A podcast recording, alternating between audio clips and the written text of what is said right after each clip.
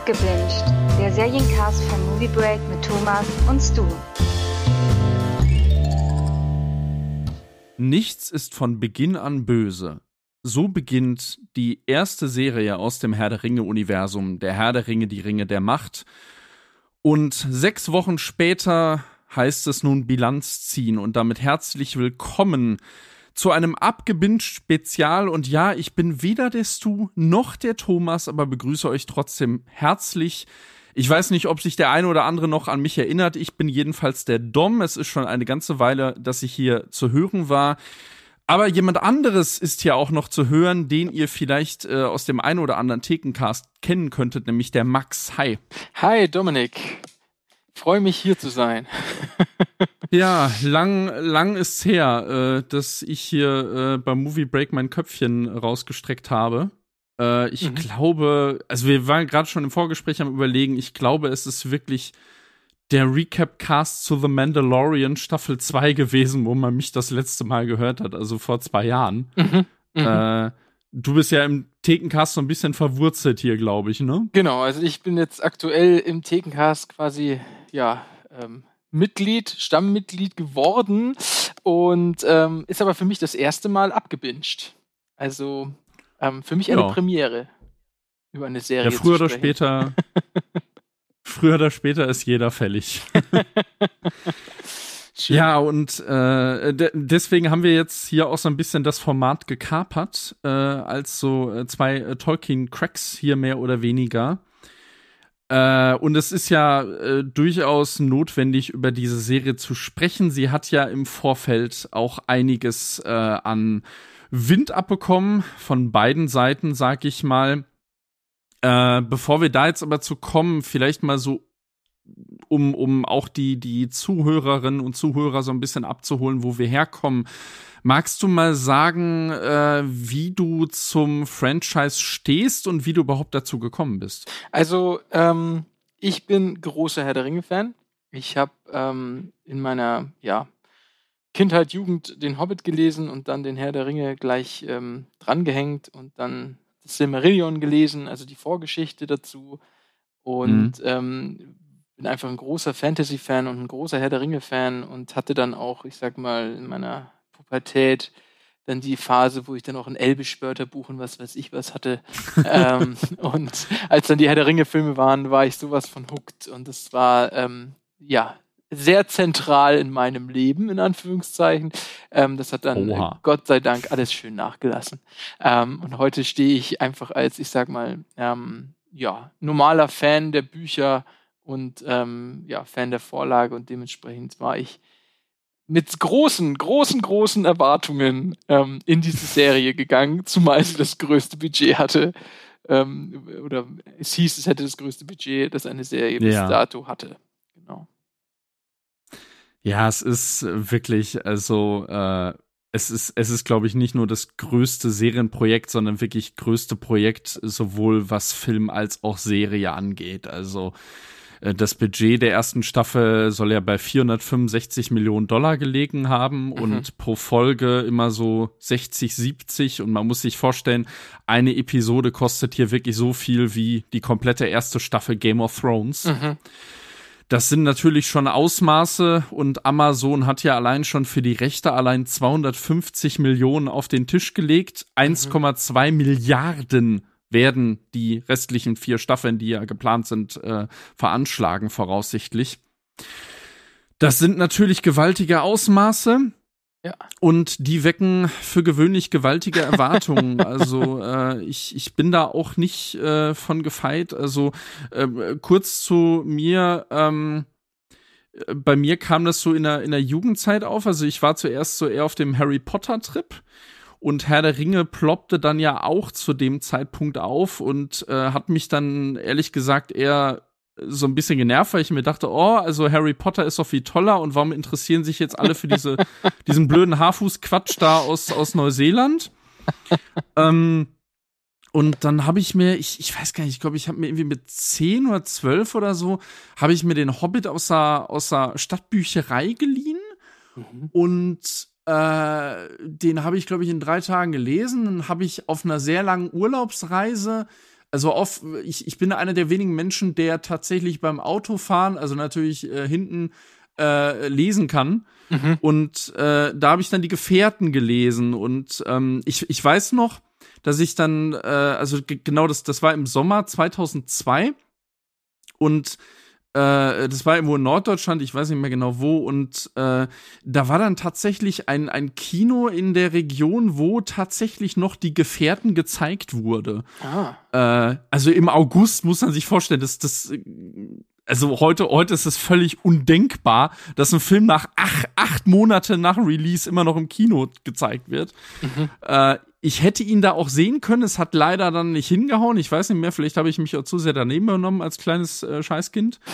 Und ähm, dann habe ich ihn aber tatsächlich zum doch, genau, ich habe ihn zum Geburtstag bekommen, die Gefährten. Das war meine allererste DVD und die habe ich dann damals mit einem besten Freund geguckt und wir waren also wirklich völlig, völlig äh, geflasht. Ja. Also das ist womöglich immer noch eine der der äh, äh, prägendsten Erstsichtungen, die ich jemals erlebt habe. Das, das, das, das werde ich nie vergessen, wirklich. Das und also da, da hatte ich ja schon, wie gesagt, den ersten Band gelesen. Die beiden anderen habe ich dann noch schnell nachgeholt.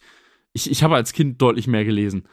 Ähm, ja, und seitdem war ich dann da drin. Ich habe dann, ich glaube, im selben Jahr zu Weihnachten habe ich dann äh, so ein so Schuber bekommen, wo dann äh, das Silmarillion drin war, hier Buch der verschollenen Geschichten und noch irgendwas. Nachrichten aus Mittelerde habe ich dann noch gelesen. Also ich bin da richtig tief reingezogen worden. Äh, und ja, also mittlerweile bin ich nicht mehr ganz so drin. Ich habe mich jetzt aber tatsächlich auch äh, für die Serie da wieder mehr reingegraben. Mhm. Ich habe mir jetzt auch das Silmarillion als, als Hörbuch zugelegt. Weil man muss sagen, ich weiß, äh, Silmarillion hast du auch gelesen? Ja. Ist schon nicht einfach, ne? Nee, also, also man muss dazu sagen, ja, Hobbit, Hobbit ist eine schöne Kindergeschichte, Herr der Ringe ist so ein Epos, aber eben auch spannend geschrieben.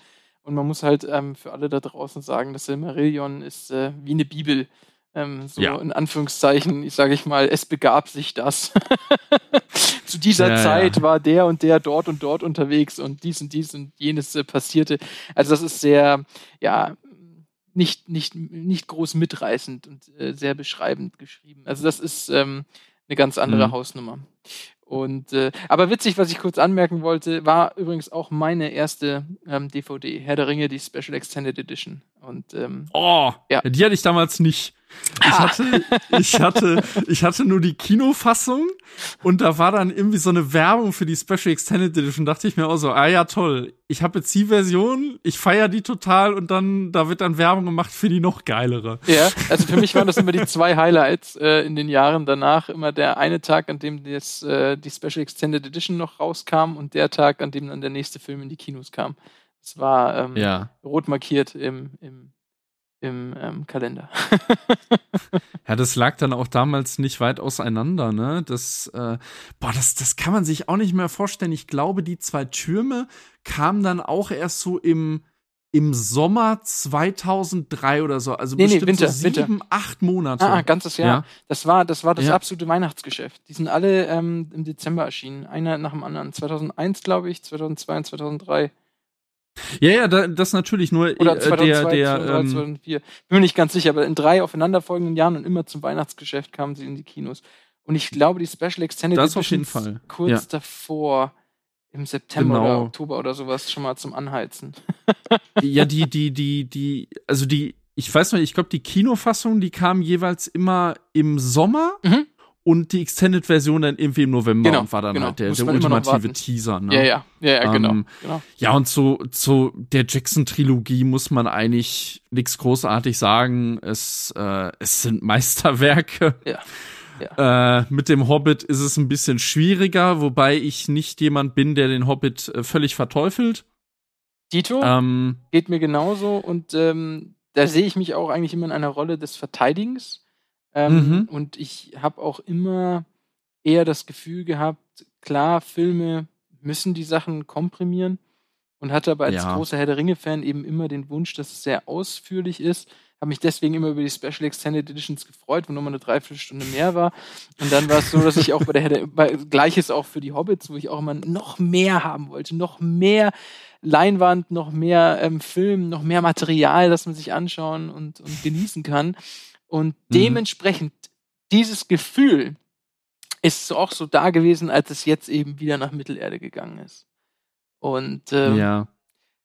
es hat sich nicht bestätigt.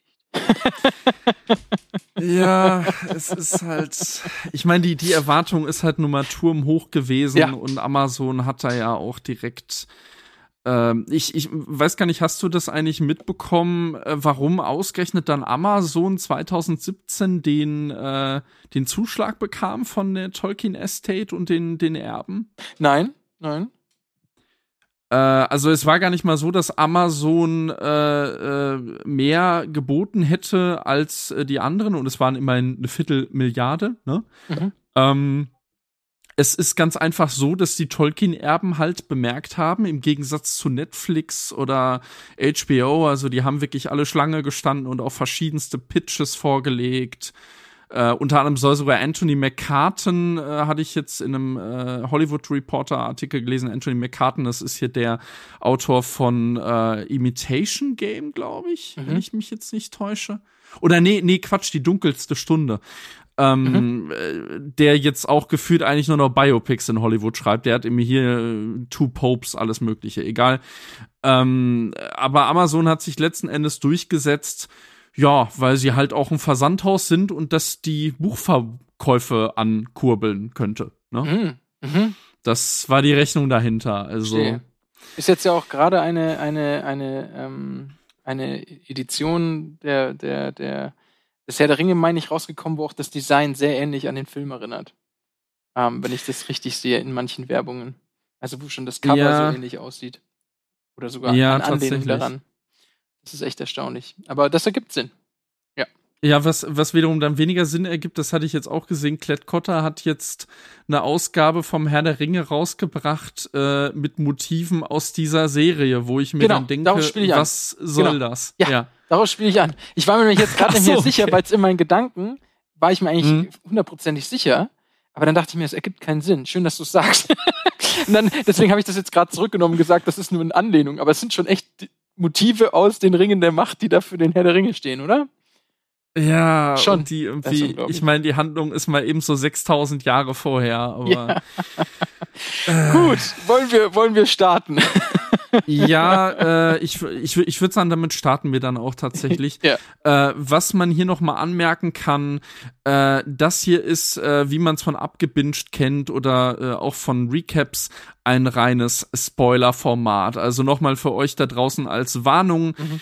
Äh, äh, wir machen jetzt hier einen Cut und werden dann ja, eiskalt eigentlich alles spoilern, was die erste Staffel beinhaltet hat. Das heißt, wenn ihr die noch nicht gesehen habt, und äh, darüber nichts wissen wollt, völlig unbefleckt vielleicht jetzt noch an die Serie rangehen wollt, wo sich der ganze Staub darum verzogen hat, dann macht hier besser aus und äh, guckt die Serie und hört dann unseren Podcast weiter, ganz wichtig. genau. Ähm, und hinzufügen muss man ja. noch, das ist ja alles eingebettet in eine größere Handlung, die man quasi aus der Vorlage kennt. Wir werden mhm. auch wahrscheinlich ein bisschen darüber mitsprechen. Also wir vermuten, ja also es gibt ja gewisse Dinge, die eigentlich ähm, klar sind, dass sie passieren werden im Verlauf der Serie. Ähm, aber wir werden das sicherlich auch kurz anschneiden. Ich werde vielleicht dann nochmal Spoiler dazu sagen, sollte es so sein, aber ähm, also dass es vielleicht jetzt was Größeres ist, wenn es darauf kommt. Aber das mhm. auch nochmal kurz eine Warnung hinsichtlich ja, der Lore sozusagen, die dahinter noch steht. Ja, äh, wie geht man das an? Also erstmal ich meine, als es, als es damals angekündigt wurde, äh, was war so deine Reaktion, als du gehört hast, dass es eigentlich um das zweite Zeitalter gehen soll?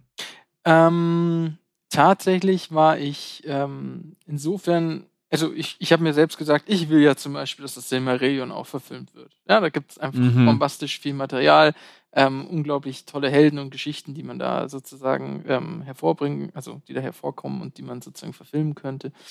Und ähm, dementsprechend war für mich ähm, so, okay, dann machen sie jetzt das zweite Zeitalter, verstehe ich. Es gibt Personen, die im zweiten Zeitalter vorkommen, die in den Filmen vorkamen. Da kann man direkt eine Brücke schlagen. Man kann sozusagen mehr Publikum mit ins Boot holen. Ähm, um dann sozusagen noch den Schritt weiterzugehen und ähm, vielleicht irgendwann das Silmarillion zu verfilmen. Das war mein Gedanke, als ich hörte, es wird das zweite Zeitalter, was jetzt nicht eben, muss man dazu sagen, das Silmarillion spielt noch vor dem zweiten Zeitalter.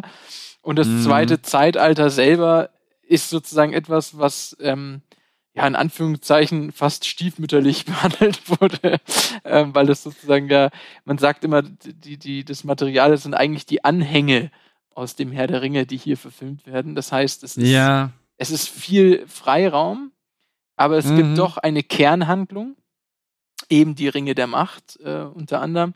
Und ähm, die war eigentlich auch spannend. Und da gab es dann auch, also ich habe mich selber dann nochmal auch belesen, was das alles beinhaltet.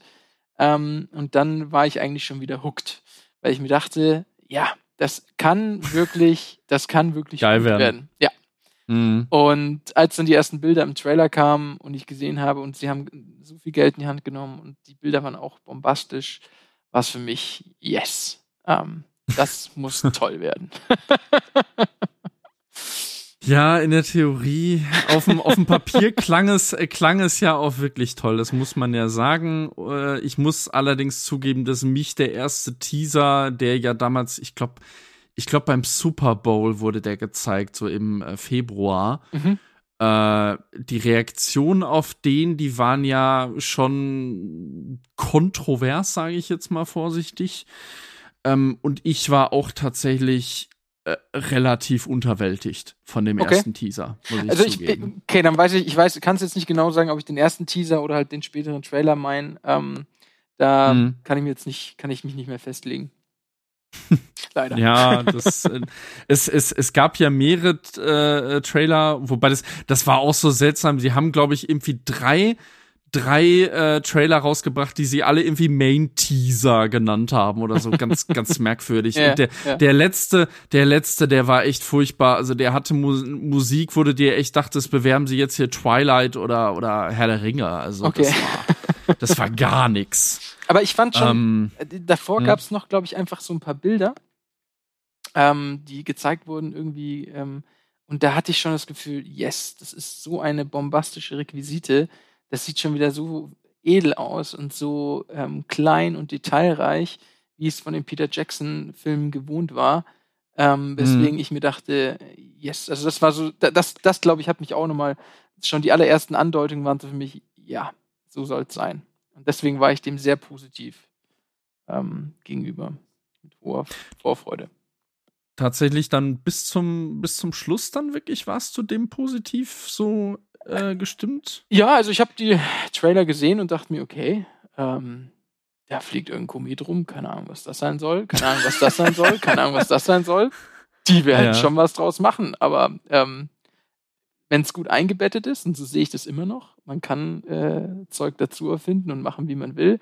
Wenn es gut klappt und passt, bin ich dabei.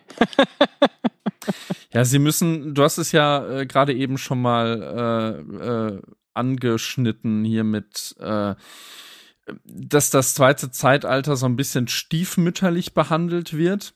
Mhm. Ähm, auch was das Silmarillion angeht. Man muss ja sagen, das Silmarillion, das ist ja so gesehen eigentlich keine keine äh, wirklich durchgehende Geschichte. Ich meine, das Ganze ist ja auch nach ich glaube doch, Christopher Tolkien hat es nach dem Tod seines Vaters veröffentlicht und es basiert ja größtenteils auf irgendwie losen Notizen, die auch teilweise äh, sich, sich inhaltlich auch mal gern widersprechen und so weiter. Und die Krux an der ganzen Serie ist jetzt halt, genau. Amazon hat sich die Rechte an der Herr der Ringe gesichert, an den Anhängen zum Herr der Ringe, die die meisten gar nicht kennen, die werden heutzutage gern als viertes Buch ver äh, äh, vermarktet. Und eben am Hobbit, aber nicht am Silmarillion. Und ich muss sagen, das war hier dann, als die Serie anfing, für mich der große erste Pferdefuß, weil ähm, also vor, vor allem diesen Prolog, wo sie ja eindeutig in Richtung Peter Jackson mitschielen also. Da hat es sich bemerkbar gemacht, dass sie halt nicht die Rechte an dem haben, was sie ja eigentlich erzählen wollen, ne? Richtig. Aber also, sie schielen konsequent Richtung Peter Jackson. Was auch schon ja. eigentlich zu der klaren Frage kommt, ist das eigentlich ein Prequel, was wir da sehen? Oder ist es was Eigenständiges, anderes? Ähm, und wie soll man das interpretieren, wenn es kein Prequel ist? Und äh, ich finde, das äh, bleibt uns das immer noch schuldig, die Frage also zu beantworten. Es, es, es, es will ja kein Prequel sein. Das mhm. haben sie äh, tatsächlich aber auch relativ früh vor dem Release dann erst äh, so wirklich nach außen kommuniziert. Und man muss ja wissen, Peter Jackson sollte ja ursprünglich involviert sein. Ich weiß nicht, ob du das so ja, mitbekommen ja, hast. Das habe ich ja. Äh, also die, die haben ihn ja geghostet. Ne? Also er hat irgendwie gesagt, also die, die sind auf ihn zugekommen und er hat gesagt, so ja, lass mal ein paar Drehbücher rüberwachsen. Aber da gab's noch keine. Ähm, und äh, ja, dann hat er halt nie wieder von ihnen gehört. Mhm. Ähm, und ich, ich muss sagen, gerade was das, äh, du hast ja auch schon so irgendwie äh, im, im Detail das Design zum Beispiel angesprochen. Äh, es macht sich bei der Serie, finde ich, tatsächlich bemerkbar, dass es ursprünglich mal als Prequel angedacht war, und man hier auch teilweise äh, dieselben, also hier zum Beispiel John Howe, äh, der sowohl bei, ja. äh, bei der ersten Ganz als genau. auch bei der Hobbit-Trilogie als Produktionsdesigner involviert war, äh, dass der hier auch äh, angeheuert worden ist, ne? Ja, genau. Und also der, der, der halt fürs Design verantwortlich ist und dementsprechend ist das Design so ähnlich beziehungsweise gleich. Ich finde, ein gutes Beispiel ist der Ballrock ähm, mhm. der gezeigt wird. Ähm, ich selber habe in meiner Jugend ähm, auch mal einen Ballrock gemalt.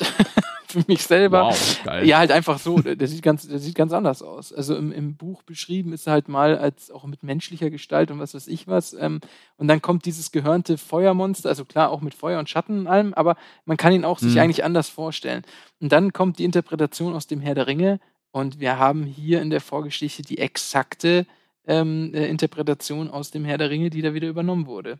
Und ähm, ja. wie ein Ballrock aussieht, das finde ich, kann man frei interpretieren. Ähm, oder gibt einfach mehr Freiheiten als dieses eine Bild, was da im Herr der Ringe genommen wurde. Und hier in der Serie machen sie genau das Gleiche.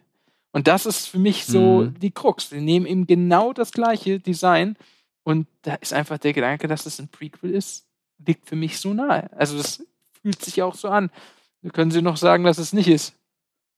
Für mich ist es so. Ja. Ist schwierig. Ja, so, also, was du halt merkst, dass sie auf halber Strecke da irgendwie den Plan geändert haben. Also, ja. sie wollten ja erst Peter Jackson mit im Boot haben und dann haben sie wahrscheinlich gemerkt, boah, wenn wir uns, wenn wir uns an den Filmen messen, insbesondere an der ersten Trilogie, das können wir eigentlich nur verlieren. Und das war eigentlich auch so meine Hoffnung, dass die Serie, also nicht, nicht dass die sich völlig emanzipiert, sondern dass sie irgendwie ja, einen, einen eigenen Spin, einen eigenen Zugang irgendwie findet äh, im, im Geiste Tolkiens. Und ja, äh, also wie, wie, wie soll man das sagen? Äh, ja, gut, im, im Geiste Tolkiens, also das ist jetzt so die Frage. Und die stelle ich mir auch tatsächlich insbesondere, also die habe ich mir während der ganzen ersten Staffel gestellt und stelle sie mir immer noch wer ist jetzt eigentlich die Zielgruppe für diese Serie? Hm? Also, es ist ähm, hoffen so viele Menschen wie möglich. Dementsprechend wird die ganze mm. Sache ab 12 gehalten, oder?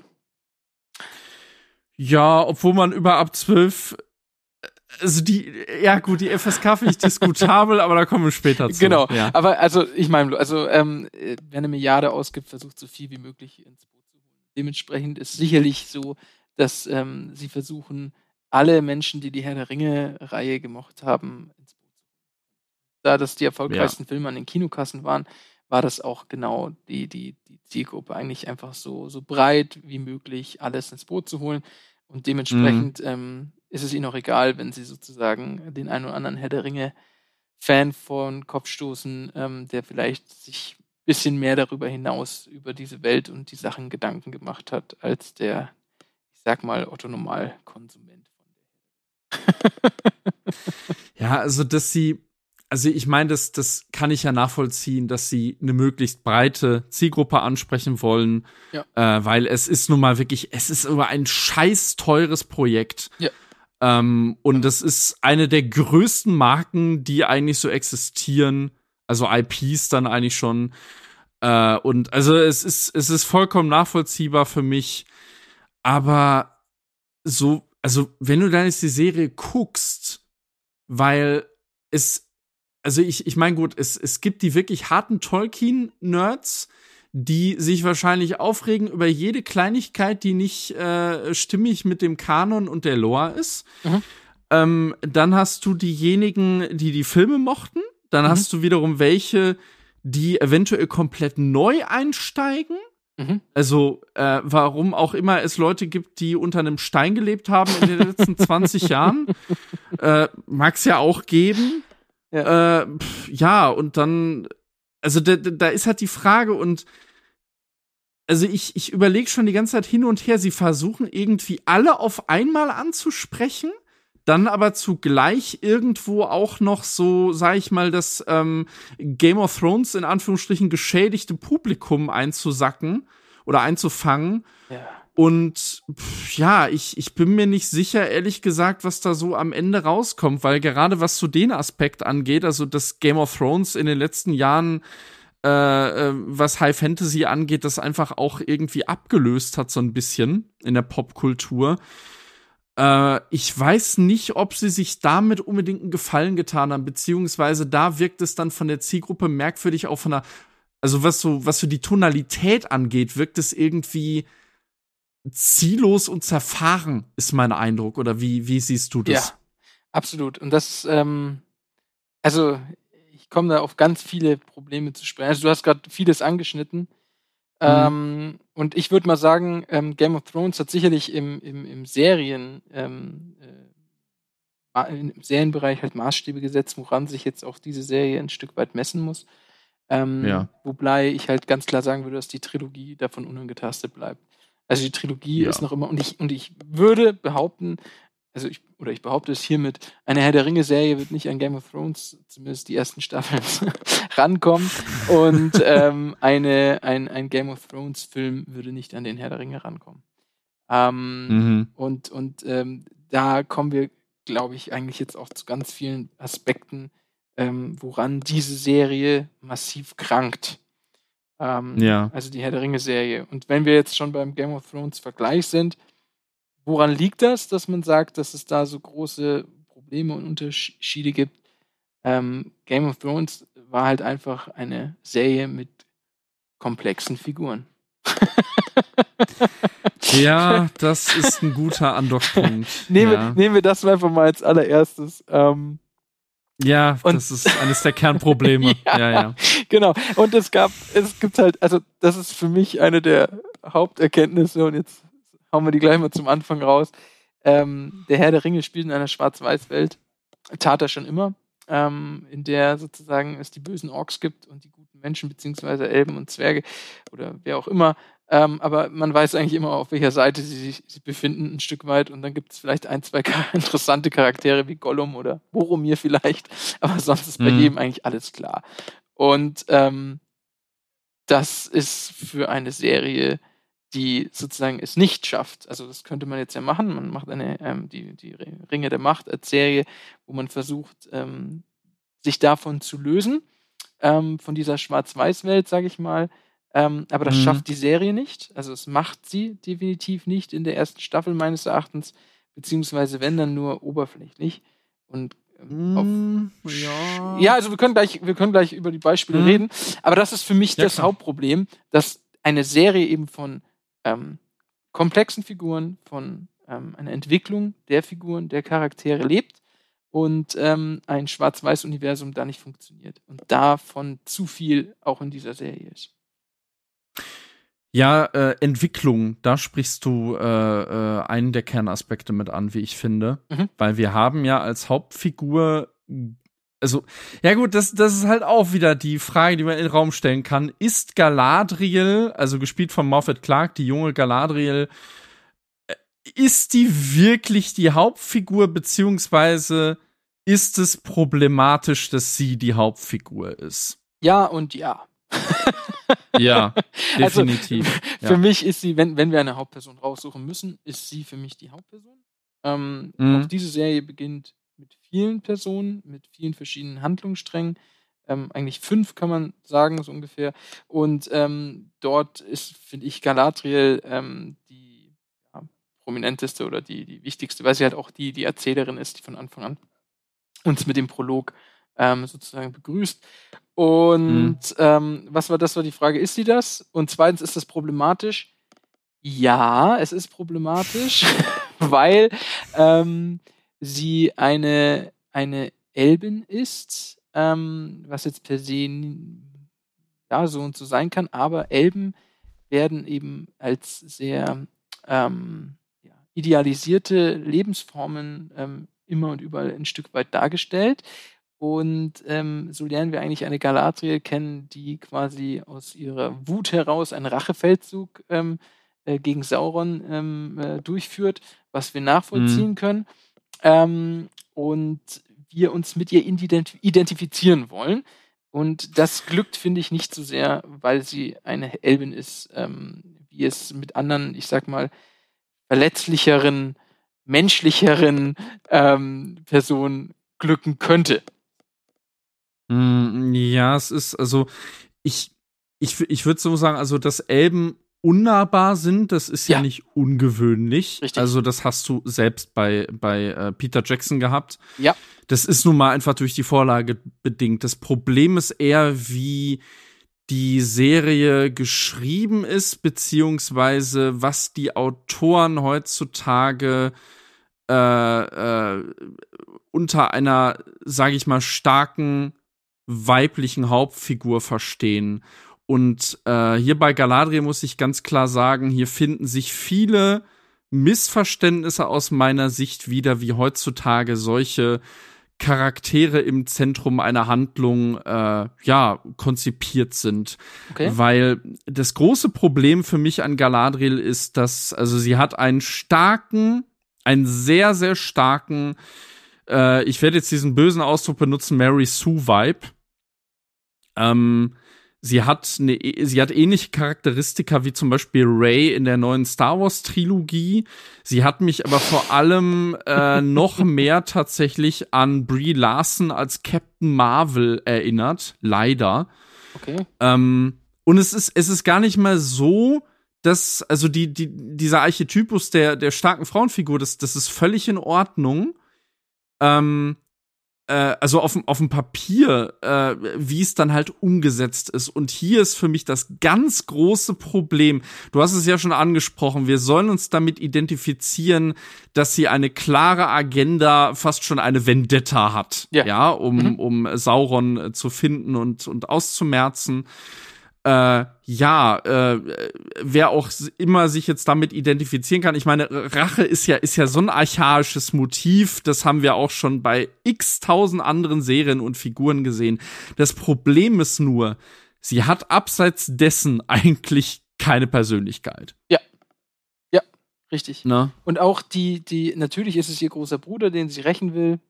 Okay. Ja. Aber ähm, das ist das ist nur angeschnitten. Das ist oberflächlich. Das ist, es wird am Anfang, natürlich gibt es Szenen von den beiden gemeinsam zusammen und wenn man hört, das ist der Bruder, dann reicht es auch, dass es einfach der Bruder ist für, für sich eigentlich, aber ähm, es entsteht keine emotionale Bindung, finde ich. Ja. Ähm, ja. Natürlich ist sie die Heldin und ähm, man feiert es, wenn sie einen, einen Troll platt macht oder was weiß ich was. Ähm, und das kann sie richtig gut und sie ist auch von den Action-Szenen her ähm, absoluter Hingucker und macht das grandios, aber ähm, ja, es ist, es ist, ich versuche es gerade in Worte zu fassen, weswegen man, weswegen man ihr, ihr, ähm, ja, so ein bisschen, ja, man, ich finde, man sie ist unnahbar. Ihr, genau, sie ist unnahbar und man begegnet ihr so kühl, mm. wie sie selber ist. Sie ist kühl. Sie ist auch von ihr, klar, sie vergießt zwei Tränen, als ihr Bruder stirbt, aber sonst ist sie einfach eine, eine ganz, ganz kühle und wenig warmherzige oder irgendwas Person. Und ähm, Humor kennt sie auch nicht, also ja, minimal. Also nichts, wo man so richtig schön anknüpfen kann, finde ich. Also ja, kann. Äh, man muss natürlich sagen, also als so die ersten Bilder von Morphet Clark auftauchten in der Rolle, Mhm. Ähm, war ja ziemliche Kritik von wegen, ja, die sieht ja jetzt irgendwie aus wie Xena in, in Middle-earth und äh, mhm. also hier äh, Galadriel Warrior Princess und so. Äh, da muss man ja sagen, äh, und das ist ja durchaus ein weit verbreitetes Missverständnis, es gibt tatsächlich schon in der Lore äh, äh, eine Grundlage dafür. Also sie haben das nicht irgendwie jetzt völlig aus der Luft gegriffen oder oder wie wie hast du das empfunden? Weil die Kritik von vielen ist ja, oh, das ist ja überhaupt nicht die Galadriel, äh, die wir aus den Filmen kennen. Ja, ähm, ist sicherlich ein Vergleich, ähm, den man ja automatisch wie immer zieht, aber war für mich okay, weil sie war, ähm, ja, im Prinzip ist sie 6000 Jahre jünger. ja, ja. Eigentlich. Und ähm, dafür war für mich das total ähm, äh, ähm, verschmerzbar. Äh, witzigerweise, ich habe es zusammen mit meiner Frau geschaut, die, die, meinte, hey, ist voll schön zu sehen, dass man jetzt mal so ein bisschen merkt, was eigentlich ihr, ihr, ihr ähm, Ansporn ist über all die Jahre. oh, ja. hm. Auch später sozusagen noch immer gegen Sauron zu kämpfen und in Mittelerde zu bleiben, bis Sauron endlich platt gemacht wurde.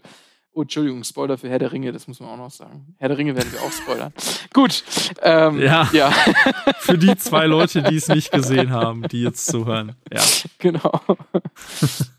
nee, ich konnte mich eigentlich ganz gut ähm, damit an, an, ähm, anfreunden. Ich war ein bisschen überrascht, war mir auch nicht ähm, äh, mehr äh, bekannt, dass sie ähm, da diese, ich sag mal, äh, martialische, kriegerische Natur hat. Und natürlich ist, steht es im Kontrast zu, zu, zu ähm, dem Herr der Ringe äh, mhm. Verfilmung, mhm. aber ähm, war für mich okay. War vertretbar.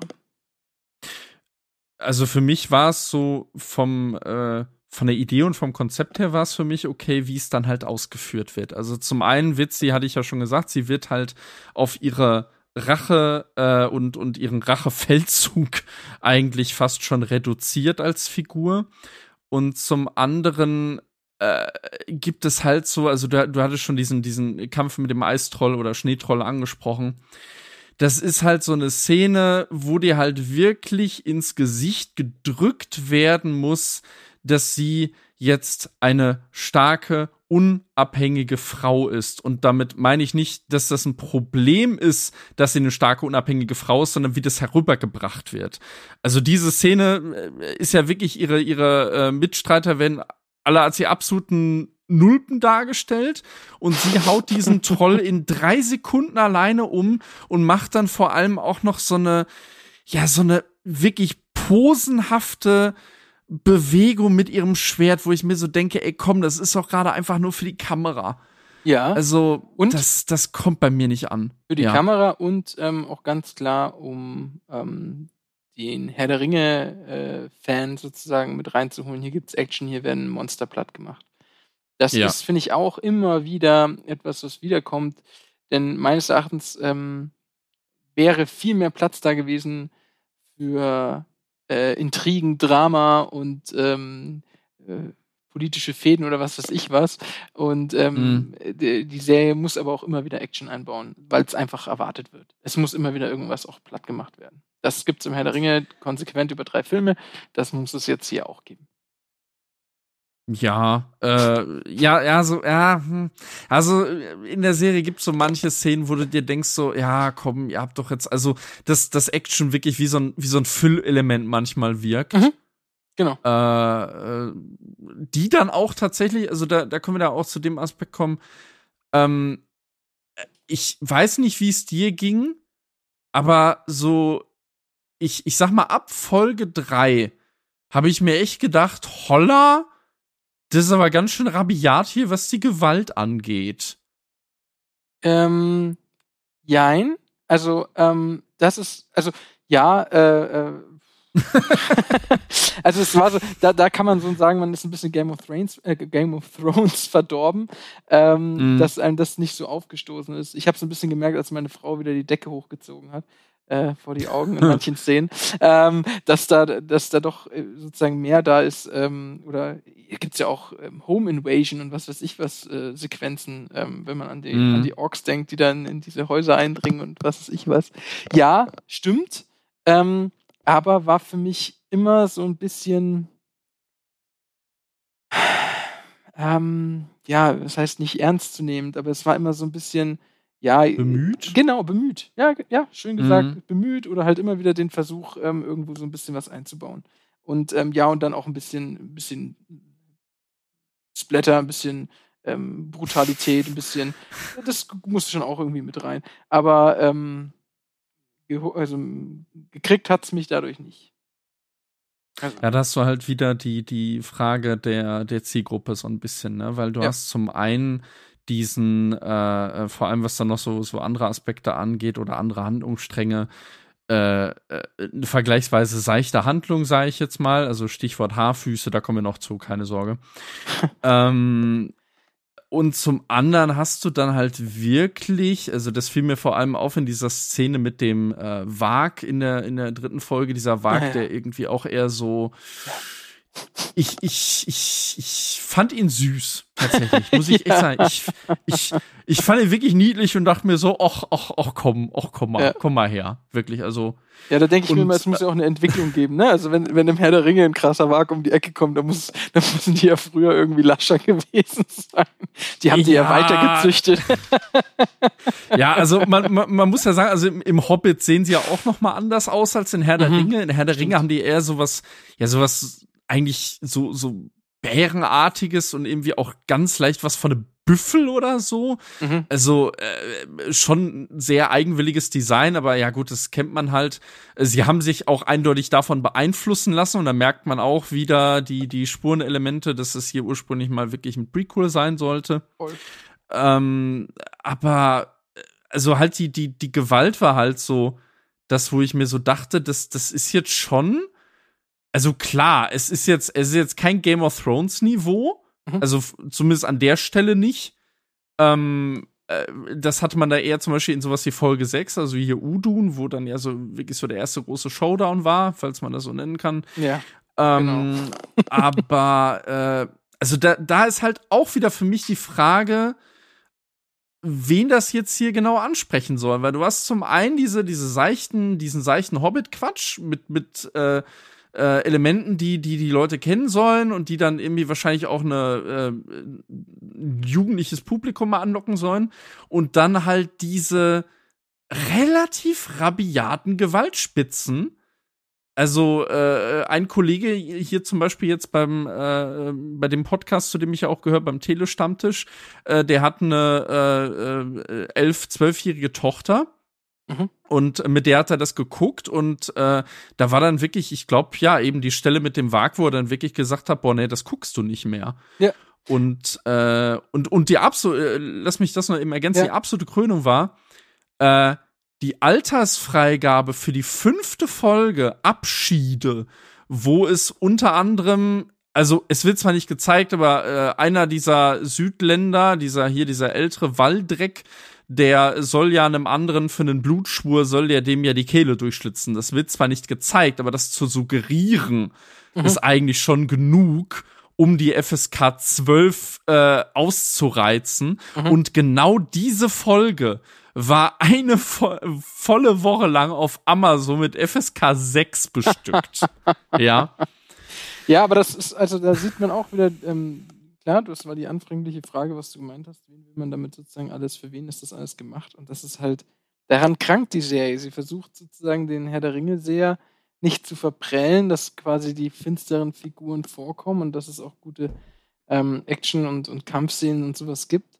Und auf der anderen Seite mhm. versuchen sie so viel wie möglich ins Boot zu holen, dass auch die Kinder in Anführungszeichen angesprochen werden, also ab zwölf, sage ich mal. Ähm, ja. Und dann äh, laufen sie da die ganze Zeit so einen Grenzpfad entlang, was es halt auch voll inhomogen macht. Und also, ich habe nichts dagegen, dass einfach mal einen ganzen Film über keine Gewalt vorkommt und dann kommt mal kurz Gewalt vor und die ist dann prägnant oder, oder, oder, oder sehr eindrücklich, weil Gewalt halt auch so sein kann und eigentlich ist. Ähm, mhm. Aber es ist, es wirkt, es wirkt tatsächlich so ein bisschen inhomogen alles in allem. Und das hat es bei vielen Aspekten. Ja, in, und, ähm, inhomogen ist, ist, ja. ist das Stichwort. Ja. ja. Genau. Und ähm, wir waren auch am Anfang hinsichtlich der Person, mit dem man sich identifizieren kann und äh, wer eigentlich sozusagen die Hauptperson ist. Und äh, ich finde, dass, dass wir sind von Galadriel dann ja abgekommen oder mhm. sind dann weitergekommen. Und ich finde, ja. es gibt halt leider auch keinen anderen, der da in die Bresche springt. Ähm, also es gibt da niemanden, der uns quasi klar die Person ist ähm, oder der, an dem wir uns orientieren. Und dafür hat auch einfach jede Person, ähm, egal in welchem Handlungszweig, dann ein bisschen zu wenig zu wenig ähm, Spielzeit. Ähm, tatsächlich, obwohl Mhm. man das Gefühl hat, dass das ganze Ding eh ähm, hätte gestrafft werden müssen. Aber dazu kommen wir auch noch, indem man eine ganze Handlungsstränge meines Erachtens hätte weglassen können. Ähm, Ja. aber also äh, ganz kurz, ähm, Elrond, klar ist der sympathisch, aber er ist genauso ein unnahbar, unnahbarer Elb, auch wenn er sich in seinem Bezug zu, zu den Zwergen ähm, schon wieder ein bisschen mehr, ich sag mal, menschlicher zeigt. Ist ja auch eigentlich ein Halbelb, Mhm. aber gut. Ähm, aber er ist halt so ein glatter Diplomat, sag ich mal. Und die Südländer, tut mir leid, die, mit denen kann ich mich wirklich nicht identifizieren. Mit den Haarfüßen, ähm, die sind grundsätzlich eigentlich vollkommen egal. Ähm, diesen, äh, ja, und dann gibt's noch Halbrand. Halbrand wäre ja mal eine Möglichkeit gewesen. Hast du, hast du, hast du einen sympathischen, hast einen, hast einen charismatischen, Ja. sympathischen ähm, Typen, mit dem wir uns auseinandersetzen können. Und dann lassen sie da in der achten Folge die Hose runter. Und ähm, die achte Folge, das größte Ärgernis dieser ganzen Staffel, sehe ich gerne okay. Ähm, aber alles in einem und dann halt noch Elendil und Isildur und ähm, Numenora und alles, aber die haben halt auch einfach zu wenig Screentime, finde ich. Ähm, so ja, zu wenig Tiefgang. Das auch, allem, ja. Ne? Also, das bedingt, also so, bedingt sich so ein hm. bisschen gegenseitig. Also ich wollte es nur mal durchgespielt haben, dass eben kein, Ja. keine Person so richtig uns eigentlich da ähm, äh, richtig mitnimmt. Dann fehlt die emotionale Bindung und schon ist etwas, was eben bei Game of Thrones, die es geschafft haben mit vielen Personen, aber sie haben begonnen mit einer Familie Stark, der wir in der ganzen ersten Staffel ähm, mitgefiebert haben, bevor wir dann auch alle anderen Seiten alles noch kennengelernt haben. Aber die haben es geschafft, da eine emotionale Bindung aufzubauen und durch deren Augen auch die Welt kennenzulernen. Und das Mhm. geht dieser Serie einfach abhanden. Das ist einfach ein Haupt. Aber sie schielen ja tatsächlich auch damit wieder äh, mit, mit diesen äh, Handlungssträngen, die parallel verlaufen und dann vielleicht auch mal ineinander fließen. Damit schielen sie eindeutig auch herüber zu, äh, zu HBO. Und Äh, sie schaffen es und- nicht. Nee, nee, es, ja, aber das, das hängt auch damit zusammen, dass das ganze Worldbuilding auch so ein bisschen schwierig ist. Ich meine, es ist, es ist wirklich nicht einfach. Also ich, ich möchte nicht wissen, wie schwierig es ist für Leute, die mit der Materie wirklich nicht vertraut sind und da helfen dann auch jetzt die Peter Jackson Filme gar nicht mal so weiter, weil Mittelerde im zweiten Zeitalter einfach nun mal anders aussieht äh, und teilweise auch noch verwüstet ist. Mhm. Ähm, keine Ahnung, also du, du, du hattest ja gesagt, du hast die Serie mit deiner Frau geguckt. Ja. Kennt wahrscheinlich auch die Filme. Ja, Äh, aber das andere nicht. Zeugs drumherum wahrscheinlich nicht. Nicht, genau. Ganz genau. Ähm, wie ist die denn, also ihr werdet ja wahrscheinlich irgendwie auch mal drüber diskutiert haben oder so, Ja. äh, wie ist die denn so auf das, oder also wie, wie ist die in die Welt reingekommen? Oder hatte sie das Gefühl, dass das eine zusammenhängende Welt ist? Ähm, die hat, die hat mich da sehr bestätigt. Also in diesen, in diesen, dieser Inhomogenität von den verschiedenen Aspekten. Also ich finde, also diese Südländer-Geschichte um dieses eine Dorf gefühlt, dieses eine kleine Dorf, was da so, so, also gibt es ein Dorf, ja. Und, Mhm. und dieses Dorf fand sie immer so ein bisschen Xena-artig. Also hat sie immer das Gefühl, da könnte auch Xena durchreiten. Das fand ich immer ein bisschen Ja. fies gegenüber der Requisite, aber sie hat immer gemeint, das ist so ein bisschen, also da, da, da geht's verloren. Und dann schaust du auf der anderen Seite Numenor an mit den bombastischsten Bildern und was weiß ich was. Ähm, das hat sie auch schon von Anfang an bemängelt. Ähm, hinsichtlich, ähm, also sie hat viele Fragen gestellt. Total witzig. Sie fand die Haarfüße ihre, ihre Lieblinge. Ja, also da frage ich mich, ob die. Haarfüße tatsächlich ähm, ein Stück weit eine Zielgruppe haben ähm, von Menschen, die Mhm. was Niedliches sehen wollen. Ja, also so, ähm, Ja. ähm, es ist natürlich ein absolutes, äh, äh, äh, der Versuch, ähm, mit den Hobbits quasi, ähm, also an, an die Hobbits erinnernd, diesen Bezug herzustellen, auch mit dem Herr der Ringe. Und natürlich wären das Personen, mit denen man sich auseinandersetzen könnte. Also Frodo im Herr der Ringe ist ja genau das, was man braucht, eine Identifikationsfigur, mit dem man mitfühlt, der Menschen ähnlich ist, der all das erlebt. Ja? Ähm, aber Mhm. tut mir leid, das tut Nori nicht. Nori findet nur einen Meteorenmann. Und der ist vollkommen irrelevant bisher. Das ist so das Problem. Also das ist, ähm, und, und die haben halt auch einfach, die gibt's nicht im, im, im, in dem Anhang. Und wenn es die, ähm, also ich habe ja nichts dagegen, dass man was reinbringt, was es nicht gibt, aber da muss es auch Mhm. einen Sinn erfüllen. Da muss es einem auch helfen. Ja. Und das tut's nicht. Das tut es leider nicht. Es sei denn, es, es geht darum, um diesen Meteormann da reinzubringen, dass der noch wichtig ist. Aber auch den gibt es so gesehen, in Anführungszeichen, nicht wirklich. Ähm, beziehungsweise wissen wir noch nicht ganz genau, wer er ist, aber Ja, schwierig. Ja, es ist, ja gut, das, das ist jetzt äh, halb, so, so halb spekulatives Terrain. richtig. Aber äh, die Haarfüße, da kann man vielleicht mal zu kommen. Ja. Ähm, ich muss sagen, als ich das, als ich das damals gehört habe, also ich glaube, das erste Mal haben sie es ja fallen lassen im Interview äh, mit äh, Vanity Fair, äh, wo dann irgendwie die Showrunner äh, bestätigt haben, ja, wir werden Hobbits haben, irgendwie Vorfahren der Hobbits Haarfüße. Mhm. Ähm, und da dachte ich mir gleich so, warum brauchen wir das jetzt? Ja. Äh, weil es gibt, also klar, es gibt im zweiten Zeitalter Haarfüße, aber wenn dann am Ende des zweiten Zeitalters, nicht am Anfang. Ja. Gut, es ist natürlich alles, also ich meine, das, das ist natürlich auch die Krux bei der Serie, es ist alles äh, natürlich sehr komprimiert, das haben sie ja auch schon angekündigt, das, das kann ich ja auch irgendwo verstehen, Mhm. weil äh, ganz ehrlich, wenn du diese Handlung wirklich jetzt genauso umsetzen würdest, wie es niedergeschrieben ist, erstens gibt es da teilweise Sprünge von mehreren hundert Jahren, Mhm. dadurch äh, äh, ändert sich wahrscheinlich alle zehn Minuten deine Hauptfigur und hat dann, ja, also das, das würde ja noch weniger funktionieren. Mhm.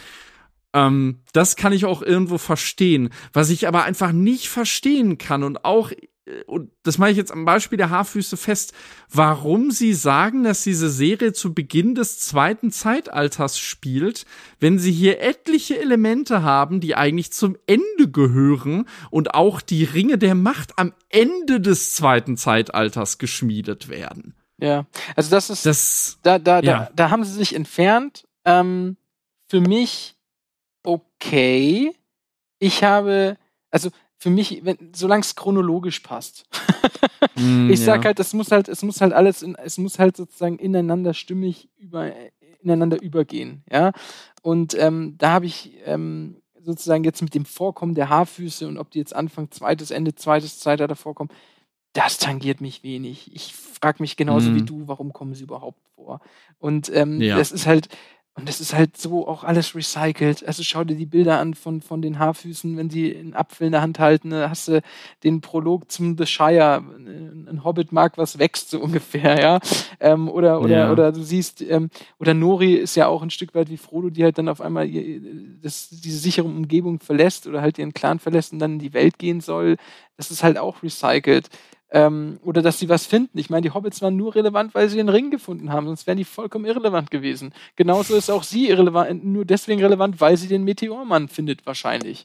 Und ähm, ja. das ist halt alles so, und dann braucht's das nicht. Also damit, das hätten sie sich einen Riesengefallen getan.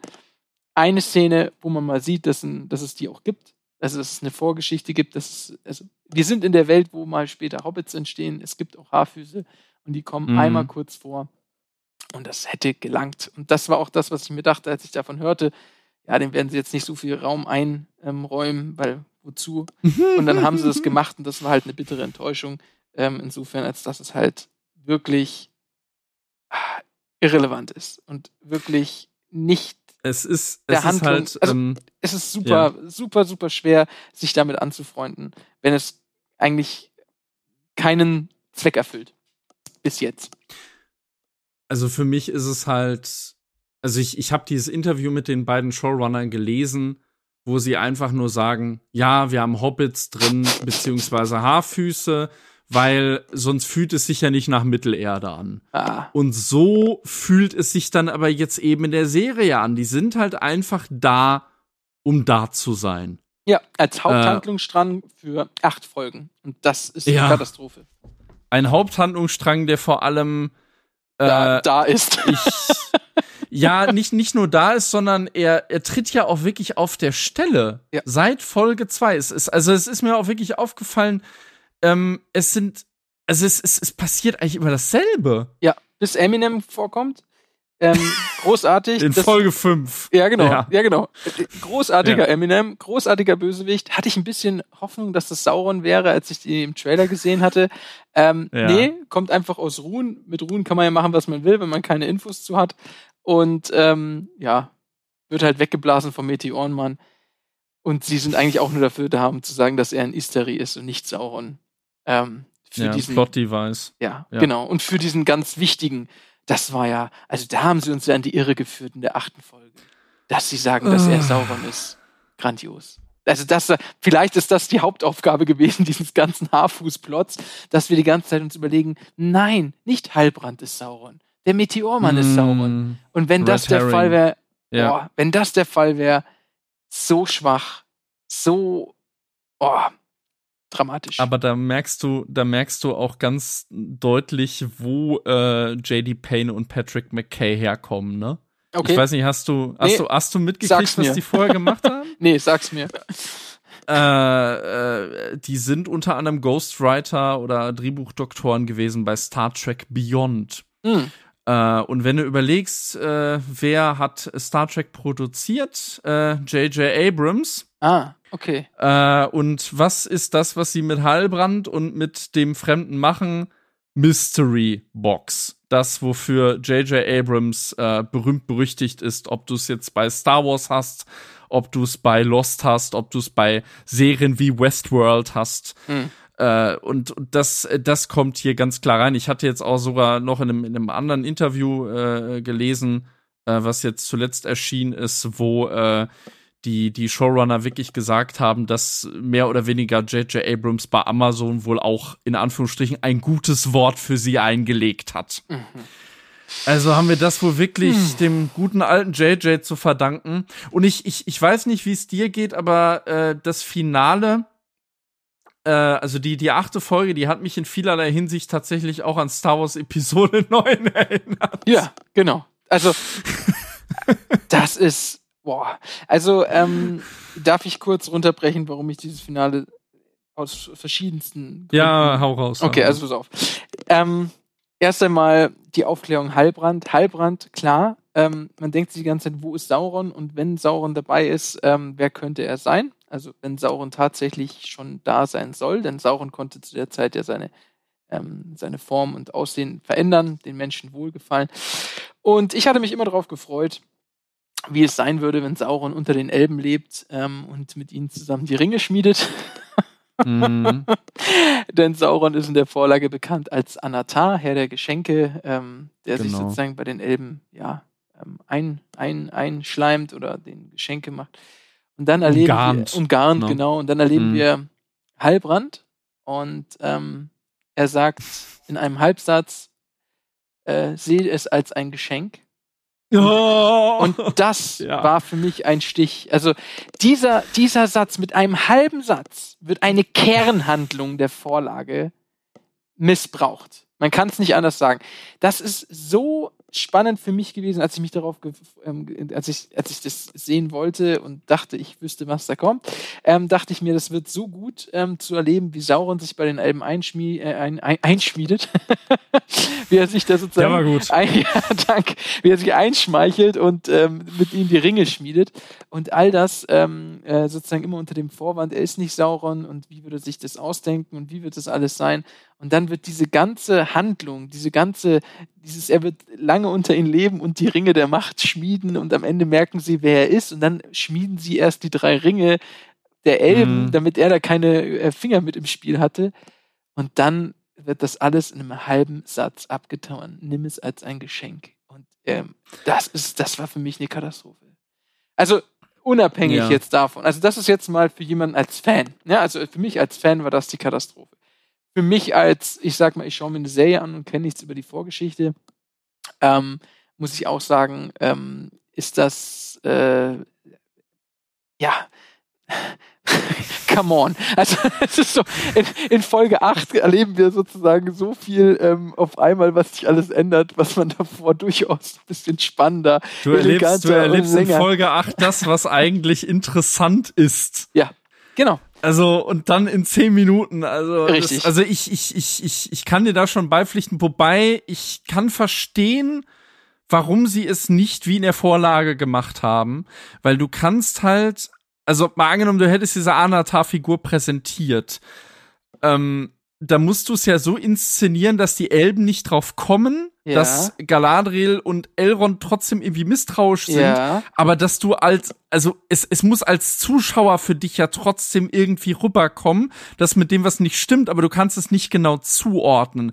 Und das, das funktioniert, also da ist halt die Frage dann, ob das vom Medien, vom Medium Buch hier dann in Serie übertragbar ist. Also deshalb haben sie das mit Hallbrand, glaube ich, gemacht. Das ist genau die Krux kann diese Schwarz-Weiß-Welt sozusagen so ähm, rübergebracht werden in der Serie, wo es sozusagen eigentlich ja Entwicklung, und wir haben ja hier eine Entwicklung, Halbrand ist Sauron und offenbart sich als solcher, aber ähm, hätte man das anders machen können. Und da fehlt der Serie der Mut.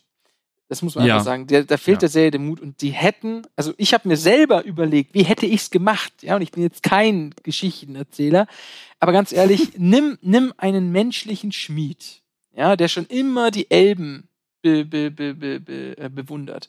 Und lass ihn mhm. zu einem der besten Schmiede werden. Und dann hat er einen Konkurrenten, der neu ist im Ort. So. Und die beiden sind halt einfach gute Schmiede und dadurch kommen, werden die Elbe aufs, Elben auf sie aufmerksam. Und dann hast du einen Menschen, an dem du dich orientieren kannst.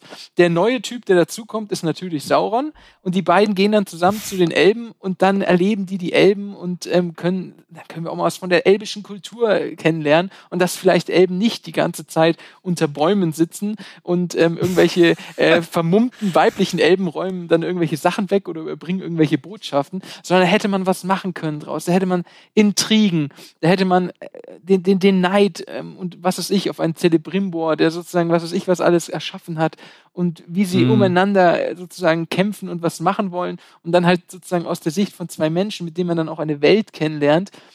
Aber das ist ähm, also, und dann hättest du sogar auch noch sagen können, er kommt aus den Südlanden und parallel dazu kommen ein paar Orks und machen die Südlande platt. Also so, so jetzt mal, um in deren mhm. Geschichte hier zu bleiben. Da hättest du viel machen können.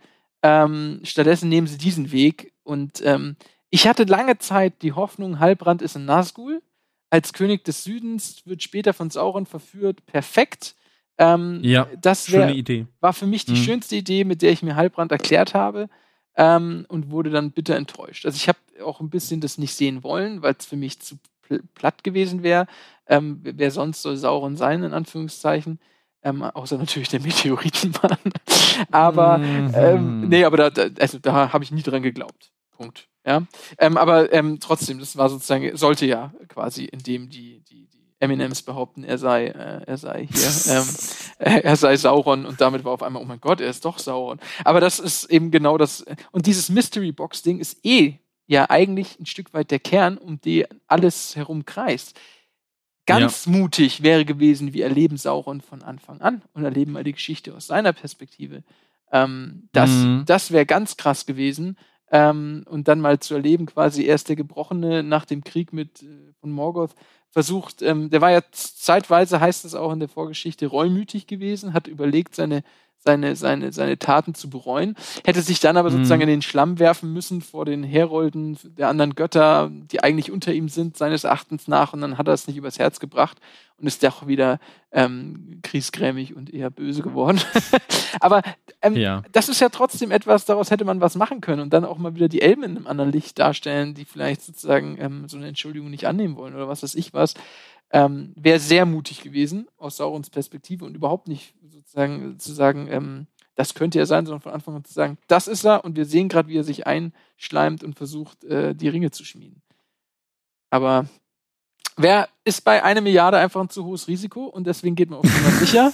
Ist so. Ist, ist einfach zu hohes Risiko, geht man auf Nummer sicher und äh, verpasst der ganzen ja. Welt noch ein paar Haarfüße. Und, äh, man, man, man traut vor allem auch dem, dem Publikum nichts zu. Ja. Weil, äh, ganz ehrlich, also ist dir. Äh, ja. ja. Das finde ich auch so interessant an der Diskussion um die Serie. Ist dir das mal aufgefallen, dass man. Also, ich weiß, ich weiß nicht, wie es vielleicht aus deiner Wahrnehmung heraus ist, aber für mich wurde bei dieser Serie, zumindest jetzt bei der ersten Staffel, kaum eigentlich über die wirkliche Handlung in Anführungsstrichen gesprochen sondern eigentlich nur über zwei Sachen. Wer ist Sauron? Wer ist der Meteoritenmann? Ja. Und das sagt doch schon alles. Das ist reines Ja. Mystery. Man sucht nur die Mystery dahinter und über die Handlung wird nicht gesprochen. Aber da siehst du auch, wie hohl die Handlung ist. Also man kann ja, man kann ja Konflikte haben und was weiß ich, aber die sind alle so oberflächlich und auch alle so recycelt. Nehmen wir den Sü die Südländerin, die mit einem Elb was hat. Das ist das gleiche Ja. wie, wie Arwen und Aragorn recycelt und es ist voll schwach und tritt total sofort in den Hintergrund und da ist nichts weiter da an, an, an, an Spannung. Dann ähm, Isildur, der, der Vaterprobleme hat und sich da beweisen muss. Übrigens das gleiche mit. Durin und Ding. Das ist auch Ja. so oberflächlich angeschnitten. Ähm, gut, die Mit zwei, seiner Schwester, die völlig überflüssig ist. Ja. natürlich wie immer. Aber Mhm. dafür, dafür erwähnen wir Anarion nur mit einem halben Satz, weil ähm, Ja, oh, Den- das, das war. Der- ja, der, ja, der ja, eigentliche Bruder, der später, naja, äh, wollen wir jetzt nicht spoilern, aber egal, ähm, das ist auch so, so, so eine Sache. Ähm, ja, also es gibt keine Konflikte, an denen wir uns irgendwie reiben, sondern es ist reines Effekthascherei mit ähm, Mystery-Boxen, die dann auch noch richtig schwach sind. Und es sind einfach, es sind Mystery-Boxen, die einfach wunderschön verpackt sind und das ist alles. Und das ist die Katastrophe. Also eine. Ja. Äh, wobei, wobei ich jetzt sagen würde, ich, ich würde nicht sagen, dass die Serie keine Konflikte hat. Ich würde eher sagen, dass sie die nicht angemessen, also die, die baut die nicht gut auf, Mhm. die entwickeln sich nicht und die werden dann sehr, sehr schnell beiseite geschoben. Ich äh, hau mal ein Beispiel raus, was die Elben angeht. Mhm. Äh, also da habe ich mir wirklich an den Kopf gefasst und das ist für mich auch mit das Schwächste überhaupt. Und zwar dieser ganze Plot um Mithril und die Elben, die äh, praktisch jetzt merken, dass ihre Akkus alle sind und äh, sich, äh, weiß nicht, also zwischendurch habe ich mir echt vorgestellt, dass sie sich alle wie so eine, wie so eine Powerbank alle jetzt so ein Stück Mithril um den Hals hängen. Das ist Also- so ein Schwachsinn. Das ist, der, das ist, das ist, das ist, ich wäre darauf noch gekommen als das größte Ärgernis, neben jetzt den Ja. ganzen Sachen. Aber die Mithril-Geschichte mit dieser Vorgeschichte, ähm, äh, ein Balrog und ein Elb, äh, gut, das ist eh Quatsch. Aber der Punkt dann trotzdem, dass Mithril diese Sache zugestanden wird, ja, ähm, und wie, wie, wie es sich da einfach vollkommen von Herr der Ringe entfremdet, ja, obwohl es sich Mhm. da die ganze Zeit drauf bezieht. Also, bestes Beispiel, ähm, oder, oder das, das war auch so ein Ärgernis, also, dass die, diese, diese, die, also sie, sie, sie klopfen da durch den Stein und dann kommen sie genau zur Ader, wo Mithril ist. Ja, also genau da kann man Mithril abbauen, aber genau in der Höhle, ein paar Stockwerke tiefer, ist schon der Ballrock. Ja, ja. Ja, man sieht noch, wie Gandalf ähm, sozusagen ähm, durch die Stollen durchgeht im, im Herr der Ringe und darauf ähm, verweist, dass der Reichtum von Khazad-dûm sozusagen auf Mithril aufgebaut ist. Und ähm, es hieß immer, sie haben zu gierig und zu tief gegraben. Also es hat eine Ja. Zeit gedauert, aber das ist die erste Höhle, in die sie stoßen und da wartet gleich der Ballrock. Das ist eine Katastrophe. Und natürlich die Wirkung, die Wirkung von Mithril. Ganz ehrlich, ich zweifle an den Elben.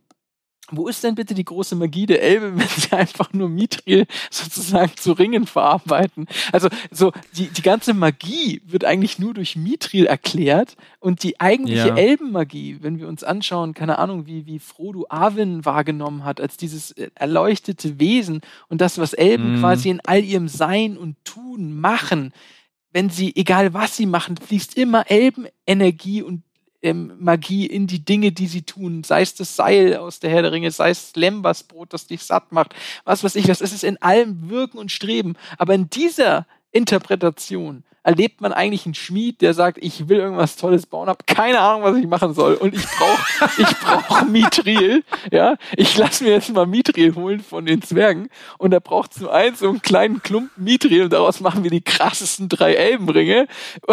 Und was ist denn das für eine Und er, Scheiße? er lässt sich, er lässt sich vor so allem von Halbrand wirklich die Basics, die Basics der Schmiedekunst beibringen. Und das ist dann Saurons großer Beitrag zum Schmieden der Ringe, ey. Es ist eine Katastrophe. Das ist echt eine Katastrophe.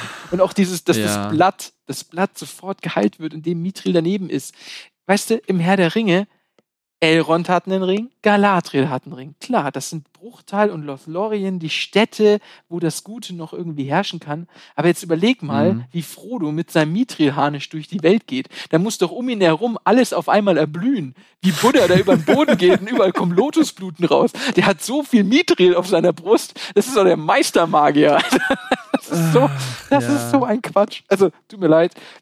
Sie versuchen sich natürlich irgendwie eigenständig von der Ringe zu lösen und das auch durch, durchaus mit der Mithril-Geschichte, die halt nicht vereinbar ist mit dem Herr der Ringe. Aber das ist so ein Quatsch. Ähm, wobei, wobei ich da mal in die Bresche springen muss. Ja, ähm, also auch wenn es völlig von der Lore abweicht, aber ich fand diese ja, diese, sage ich jetzt mal, alternative Entstehungsgeschichte von Mithril, also für sich betrachtet, also dieser ganze Plot, den finde ich furchtbar und ich ja. bin froh, dass er schon abgefrühstückt ist. Ja. Aber äh, diese, diese Legende dahinter, die war zumindest was, was so auch in Tolkien hätte stehen können, ja. finde ich. Aber also, es hatte einfach äh, nur den Schauwert, dass wir einen Ballrock sehen. Das war das Einzige. Ja, in, in 300 Optik. ja. ja, ja, ja. Das, äh, aber damit, äh, kommen wir vielleicht generell mal zu den Schauwerten. Ja, gerne. Ähm, die Serie ist ja wirklich hochwertigst produziert. Das kann man ja nicht äh, bestreiten. Ähm, und es gibt ja auch wirklich imposante Bilder. Also ob wir jetzt Numenor haben, was, was wirklich, oh, also, also mhm. da, da ging mir wirklich das Herz auf. Um Sunrise zu zitieren, ein Augenöffner, keine Frage. Genau, genau, ein, ein wahrer Augenöffner. Äh, ja in dem, in dem äh, kann man natürlich auch sehr gerne reinhören in unsere Recaps beim Tele-Stammtisch. Ich glaube, in den ersten beiden Folgen haben wir da eine eigene Kategorie, ein wahrer Augenöffner. äh, äh, oder auch hier, hier äh, Casaduma, so Moria.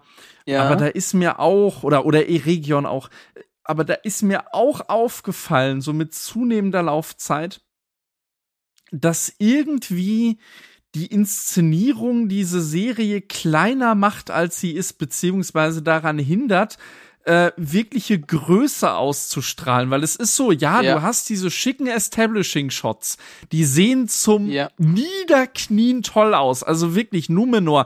Dagegen wirkt Minas Tirith fast wie, wie äh, Numenor auf Wish bestellt. Ja. Aber ähm, äh, das Ganze wird dann irgendwie, also das, das hat mich von Anfang an irritiert. Das wird so einer, so einer typischen Fernsehdramaturgie unterworfen. Ich meine, diese Serie, die ist im Widescreen gedreht, die will förmlich Kino-Feeling äh, äh ver, verströmen. Die PVs, äh, weiß gar nicht, ob dir das überhaupt bekannt ist, die ersten beiden Folgen, die wurden der Presse ja tatsächlich im Kino ja. gezeigt. Ja. ja, ja. Ähm, und, äh, und dann hast du wirklich wie gesagt, du hast diese mega schicken Establishing Shots und dann Cut zu Studio Innenaufnahmen in 90 von 100 Fällen. Ja. Und das ist wirklich so, das, das ärgerlich. ist also, das, ist einfach das mag jetzt fies klingen. Ja, das, das, das ist, das ist fast Sitcom-Dramaturgie. Und es ist faul. Also, wirklich. Ich finde es, ich finde es unglaublich faul. Ich habe das Gefühl, die haben bei jedem dieser Sachen haben sie eine große, tolle Einstellung. Das ist das erste Mal ähm, Casadum, das erste Mal Numenor. Gut, später auch nochmal mm. Numenor, aber trotzdem, also Casadum ist da ein perfektes Beispiel. Einmal schön reingekommen, wir sehen, wie sie, wie sie in dem Sonnenschein ihre Pflanzen anbauen. Wir sehen, also es ist einfach wunderschön. Und dann, ja. danach, danach ist es nur noch Kammerspiel. Und es wird nie mehr so gezeigt wie am Anfang. Und sie, es, es wirkt so nach dem Motto, hey, zack, jetzt kommt als allererstes hier der Augenöffner, damit alle sagen, boah, wie toll das ist. Und später brauchen wir uns keine Mühe mehr geben. Später machen wir alles schön im kleinen Kammerspiel. Und damit geht so viel verloren. Und was ich einfach mal gerne gehabt hätte, wäre einfach mal eine Kamerafahrt durch die Höhlen und dann durch ein Fenster und dann in das Gemach von Durin hinein. Ähm, ja. Und wir sehen mehr Dynamik, mehr Dynamik voll, genau. einfach im Raum. genau. Ja. Und das ist und das ist auch das Problem bei den Elben. Wir sehen einfach nur ein paar schöne Bäume und das war's. Und äh, äh, ja, das ist schwierig. klar, okay. Aber vergleich mal bitte diesen einen Baum in Lindon, unter dem wohl sich alles abspielt, neben Los Lorien aus, aus, aus Herr der Ringe. Das ist ein Weltenunterschied. Und ich ja. kann es nicht nachvollziehen bei einer Milliarde, wie man das machen kann. Also dieses, das es sieht auch sehr nach Studio aus, die ja, Szene da. Genau. Und das ist, ja, das ist, also das ist tragisch ähm, wie viel Geld man dahin blättert, um es dann so zu nutzen. Und du hast vollkommen recht, das ist genau das, was meine Frau meinte eben. Ähm, Von wegen, das wird dann zu so einem Telenovela-Ding. also, das im, im, bei den, also bei den Südlanden, ich kann das super nachvollziehen. Ich hätte mich nicht gewundert, wenn im Hintergrund Herkules einmal durchläuft. Also hier Kevin, Kevin Sorbo oder was weiß ich was, oder Xena noch besser, ja. Also das ist wirklich, ja. ähm, äh, also ganz, ganz schwierig. Und das finde ich auch, ist auch wieder inhomogen. Diese großen Shots versus diese kleinen Kammerspiel-Dinger, wo überhaupt keine Dynamik mehr ist. Ähm, mm. Das ist wirklich auch, daran krankt die Serie genauso. Du hast, du hast äh, eigentlich da auch schon die beste Szene angesprochen, hier Casadum, wo Elrond da reinkommt, mhm. auf, auf dieser Brücke. Äh, wo ich dann das nochmal gesehen habe, da ist mir das dann wirklich bewusst geworden. Das, das hat so ein bisschen was von, als ob der an so einem gigantischen Schaukasten vorbeigeht. Also wie, wie im Museum. Mhm. Ja, genau, genau, mhm. wie, wie im Museum, als, als, als wenn er eine unsichtbare Scheibe wäre. Er ja. darf sich das angucken, das sieht toll aus von weitem, aber er darf auf keinen Fall dahin gehen und ja. erst recht nichts anfassen. Genau. Das, das ist so, und das, das zieht sich durch die ganze Serie, ja. dass du, ähm, äh, also auch hier zum Beispiel, auch wieder Casadum. Da ist die Szene, wo, wo äh, Durin und, und Elrond da diesen, diesen Steineklopper-Contest machen. Mhm. Und dann soll ihn Duri nach draußen begleiten und ist dann wirklich Cut. Sie stehen im Aufzug. Ja. Mein Gott, ich möchte ja. sehen, wie die wirklich so Walk Ganz and genau. Talk durch die, durch die Minen gehen, im Hintergrund machen Zwerge irgendwas, was weiß ich. Das wirkt alles total leblos an der Stelle. Und was hat man sich gewünscht? Was hat man sich gewünscht? Man hat sich gewünscht, hey, wir kennen Moria, und ganz ehrlich, das Herr der Ringe Moria, wo kein einziger Zwerg lebt, ist noch immer der größere Augenöffner als das. Aber wir, wir ja. wollen, wir wollen es belebt erleben. Wir wollen, wir wollen genau, wir wollen überhaupt auch mal die Kulturen kennenlernen. Stattdessen sind das drei Zwerge, die wir kennenlernen, die sich unterhalten, Mann, Frau und Vater. Das ist austauschbar ohne Ende. Das ist nichts Besonderes. Du lernst da keine okay, sie besingen den Stein, wow. Aber nein, aber ganz ehrlich, es, es, gibt, es gibt kein Kennenlernen der Kulturen, kein Shot, wo man sozusagen mal wieder durchgeht und sieht, wie die Zwerge sonst so leben, außer dieser Anfangsszene. Da ist, das ist so, das ist lebloser als Moria. wobei ich, wobei ich sagen muss, äh, dass Moria, äh, also äh, vor allem die Chemie zwischen Elrond und Durin, die hat für mich funktioniert. Auch die, die, äh, die Frau von Durin Disa, also diese äh, Zwergenprinzessin, äh, die haben, die haben schon eine schöne Chemie. Also da gab es da dann auch diese Szene, wo, wo die irgendwie in der Behausung von denen sind, Wohnungen, Anführungsstrichen. Und das war somit die beste Dialogszene, fand ich. Haben wir die Kinder gesehen? Äh, die zeigt man immer nur, obwohl, ach ja, ja, es ist ein, ich, ich finde es einen ganz netten Zug, dass man die halt immer nur so von weitem zeigt und mit diesen riesigen Masken. Okay. Also, ähm, äh, ja, ja, ich fand auch den Durin Elrond, das war, weil Elrond kann da menscheln. ähm, wenn er sich ein Elf kann menscheln. Ja, ja, genau. ein Halbelf. Ein Halbelf. Da wird Elrond ja. äh, nahbarer, durchaus, und Durin sowieso, weil er verletzt ist ähm, von seinem Freund. Ähm, das ist tatsächlich, ähm, was Dialoge anbelangt, fast die stärkste Szene. Und ähm, ja. Ja, das, äh, ja mir, mir gefällt auch das Verhältnis durchaus. Also da muss man die Lore natürlich auch über Bord werfen, weil, ja. äh, also zur, zur Info, äh, Durin, äh, der Zwergenkönig, ist ja, oder der, der Zwergenvater Durin ist ja jemand, der immer wieder geboren wird. Insofern dürfte es keine zwei Durins zum gleichen Zeitpunkt geben und die wären auch nicht Vater und Sohn. Ähm, äh, aber das, ja gut, das, das, kann ich durchwinken, das ist okay. Ich muss auch sagen, also den hier Peter Mullen als Zwergenkönig fand ich gar nicht schlecht, da hätte ich gern noch viel mehr von gesehen. Ist ja fast der größte Name von den, von den Schauspielern her, oder? Ja, tatsächlich. Also man, man, kann ihn allerdings wirklich kaum erkennen. Nee, also, tatsächlich. Ich, ich, war total überrascht, als ich irgendwann mal ich, bei einer Pause auf einmal oben das erkenne. da kommen ja immer bei Amazon die, die, die Schauspieler rein. Ähm, und da dachte ich, mhm. was? Ach, der ist das. Tatsache. Ja. Ähm, ich würde aber gerne noch auf einen Aspekt kommen, den ich, äh, weil du ja meintest, dass man wenig von der Kultur wirklich kennenlernt. Ja. Äh, ein Aspekt, der mir wirklich gefallen hat und der auch dieses, dieses äh, äh gut-böse Schema aufbricht, was mir wirklich eigentlich zusagt. Mhm. Also, was mit Abstand am meisten gelungen ist an der Serie, sind die Orks und die Figur Ada. Ja. Also aus meiner Sicht. Ich kann nicht nachvollziehen. Ähm, mhm. Wobei Ada auch ein Stück weit natürlich leider auch Mystery Box Futter ist. Ähm, wer, wer, ja. also zeitweise, wer ist er und also, dass er da am Ende einer Folge wieder kommt als großer ähm, Twister, äh, als großer Twist, bis wir erwarten, oh, wer ist es? Ist es jetzt vielleicht endlich Sauron? Nein, es ist nicht mhm. Sauron, es ist nur Ada. Es ist, aber ja, ähm, äh, ich fand den Gedanken, dass ein Elb sich für die Orks einsetzt, äh, war spannend, war in Anführungszeichen mhm. sogar mutig.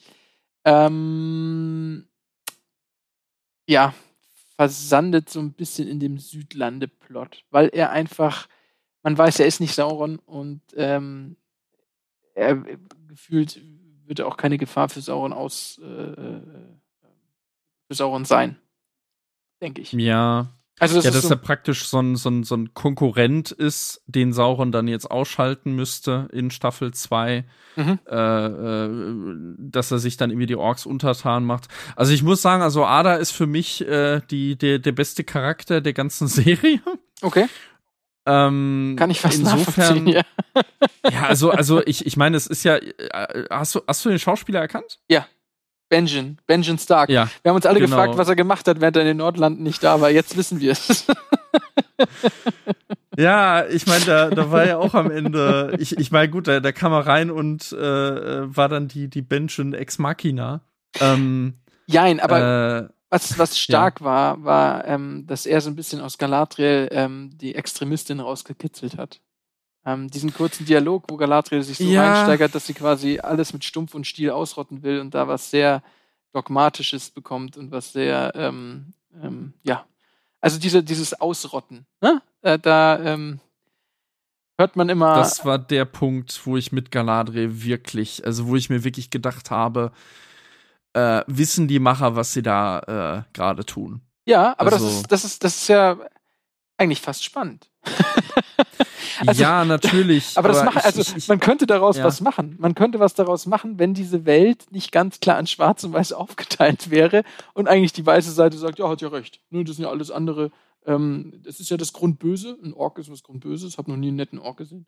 Und ähm, hier der böse Elb auch genauso, so in Anführungszeichen. Und deswegen hat die ja vollkommen recht, die alle umzubringen, so ungefähr. Weil die wollen ja nur Böses. Weil das ist ja böse. Also, das ist so mm. ähm, seiner Definition also die, diese ganze Handlung ist von dieser Definition der guten und der schlechten Seite einfach ähm, ja, unterjocht und dadurch entsteht leider kein richtiges ähm, Konfliktpotenzial, äh, dass man sagen könnte, hey, da ist ein grauer Charakter, da kann ich, klar, bei dem Ader kannst du es nachvollziehen, er ist halt ein Sympathisant mit den Ochsen, wie in eine Heimat geben. Schön, schöner Gedanke. Aber, ähm, tja, tut mir leid, die Ochsen trotzdem noch immer die Fiesen und Bösen und äh, es ändert sich nichts daran, dass die Weltanschauung ja, sich ändert, oder?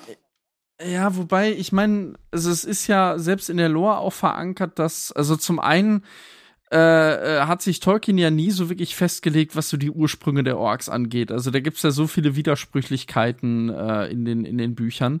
Mhm. Äh, Peter Jackson hat sich ja so auf das Gängigste gestützt, was auch dann die Serie aufgreift, dass eben die Orks äh, äh aus verstümmelten Elben gezüchtet wurden oder mhm. eben, also sie, sie sind ja letzten Endes eine Verballhornung der Schöpfung äh, durch, durch Morgoth. Ne? Mhm, genau. äh, da ist ja auch ganz stark dieses Motiv, äh, dass aus Tolkiens Sicht äh, das Böse eigentlich nicht selber erschaffen, sondern eigentlich nur vorhandenes Verderben konnte. Ähm, ich fand das, ich, ich fand das spannend ähm, und also auch halt, dass sie, dass sie jetzt auf die Origin der Orks gehen und generell, also die Orks, also, also dafür springe ich wirklich in die Bresche. Die Orks sind toll in der Serie. Ja. Die gefallen mir richtig gut. Da sind sie zurück zu Masken, äh, klassischem Make-up etc. Und äh, vor allem dann auch in Massenszenen, da musst du wirklich mal gucken, da sieht kein Ork aus wie der andere. Mhm. Also da haben die wirklich richtig Arbeit in das, in das Design und die Kostüme gesteckt. Ja. Äh, das, das, das muss man honorieren. Also, also wirklich, für mich sind die Orks und Ada, das ist das Beste an der ganzen Serie. Wirklich. Ja, also ähm, das und kann ich super nachvollziehen. Die, äh, die Orks haben mir auch sehr, sehr gut gefallen, auch dass sie diese weißen Kapuzen tragen, um sich vor dem, vor dem, vor dem, vor der Sonne zu schützen.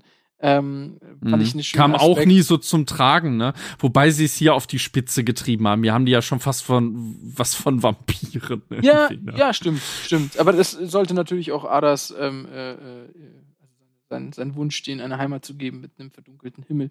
Das ist natürlich Ja, dem geschuldet. Aber das, ähm, ja, stimmt. Hatte was Vampirartiges, hast du recht. Aber ähm, fand ich trotzdem eigentlich äh, gar nicht schlecht. Hat mir, hat mir gut gefallen. Das war noch mit, mit so das Beste, aber bei mir hat sich dann, also insbesondere, du hast ja diese Szene mit Galadriel angesprochen, das war ja, das war ja wirklich eine starke Dialogszene Eben. an für sich. Ganz genau. Aber da war wirklich so, wo ich mir dachte, also, also wie, wie Galadriel sich da äußert, ihm gegenüber, also den, den Orks auch jegliches Recht auf, auf, auf Existenz Ja. abspricht. Genau. Also, das, das ging schon wirklich, also das mag jetzt zwar hart klingen, aber es ging schon ins Faschistoide, Ja, was sie da von absolut. sich gegeben hat. Absolut. Und das ist Und- eben die Welt, in der das in Ordnung ist. Weil Orks böse sind. Das ist das Grundproblem der Schwarz-Weiß-Welt von Herr der Ringe, meines Erachtens. Und weswegen Ja, du ein Riesenproblem mit der Serie hast. Ja, obwohl, äh, wie gesagt, also Tolkien hat nie, also es ist, in der Lore heißt es nicht, dass die Orks durch und durch böse sind. Die sind ja auch eher erfüllt von, also äh, letzten Endes sind die eigentlich ein Gefäß für, für äh, den Willen Saurons oder auch Morgoths. Mhm. Äh, sie, sie werden ja auch davon gelenkt. Das ist ja auch äh, ganz präsent in den äh, Peter Jackson-Filmen und auch dann eben in den Büchern, dass so, sobald sich Saurons Auge abwendet, da im Finale und dann zum, zum Schicksalsberg schwenkt, dass dann die Orks ihren Kampfeswillen verlieren. Mhm. Ne? Also der Wille, der sie antreibt. Und, und natürlich, also sie dienen ja Sauron, das muss man ja auch sagen. Und deshalb macht es dann in Hinblick auf das, äh, auf das, was wir vielleicht auch in Staffel 2 dann zu Gesicht kriegen, schon irgendwo Sinn. Die dienen ja Sauron letzten Endes auch aus Angst. Und aus, äh, also eigentlich verachten sie ja sogar Sauron, aber zugleich fürchten sie ihn auch. Ja. Ähm, Ja. Das, äh, das passt hier schon gut rein. Also wie, wie gesagt, da, da sehe ich noch Potenzial. Ansonsten, Aber es ist spannend, oder? Also der Aspekt quasi gerade, dass sie damit gepunktet haben, mit so einer Figur wie Ada, lässt eigentlich den Gedanken, dass sie sozusagen eine Serie um Sauron herum äh, hätte eigentlich gut funktionieren können. Durchaus. Sie versuchen ja auch Sauron.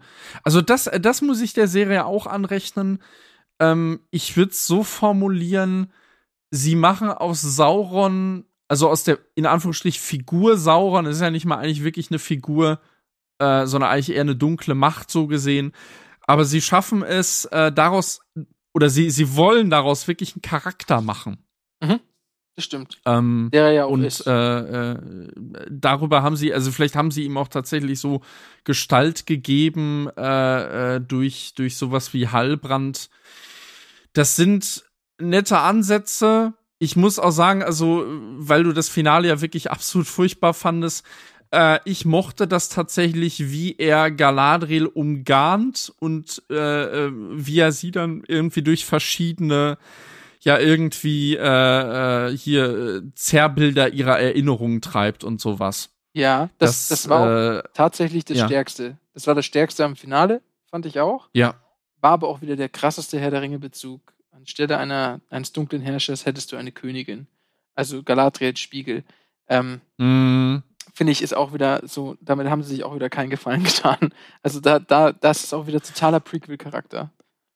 ja, sie auf der anderen Seite, also sie, ich meine, ja, also klar, man, man kann es jetzt als Member Barry verschreien, aber sie machen es zumindest an den richtigen Stellen. Also es, es macht schon irgendwo Sinn. Ich meine, es ist ja dann auch die Szene, wo äh, sie sich da beide in dem, in dem Wasser spiegeln. Mhm. Und es ist ja auch nochmal äh, starkes Motiv Galadriels Spiegel. Ne? Äh, das das Ja, ist ja. auch, das, Ja. das muss sagen, das ist eine grandiose Einstellung von, von äh, den beiden da. Ja, durchaus. Also die Szene ist toll, aber Frage, tun sie sich damit einen Gefallen wieder? Na, also das ist so ein bisschen, ich hätte es doch als Prequel belassen und dann wäre alles wunderbar. Hinsichtlich dieser Sachen, meine ich. Ja, also es ist, Ja. es ist natürlich ist nicht alles wunderbar, aber Nee, also, also ich, ich muss da sagen, vielleicht, ähm, also ich, ich, ich tue mich ja auch schwer mit der Serie. Sie ist auch insgesamt, also ich glaube, für dich ist sie noch die deutlich größere Enttäuschung, Ja. so alles in allem. Ähm, für mich hängt sie halt so ein bisschen. Also es, es gab so Folgen, wo ich mir dachte, oh, jetzt geht's doch mal voran und dann brauchen wir trotzdem irgendwie zwei äh, Folgen, äh, wo sie dann überlegen, ob sie jetzt in Numenor Säge setzen oder nicht. Äh, generell, das will ich mal kurz umreißen, Numenor hat mir eigentlich gefallen.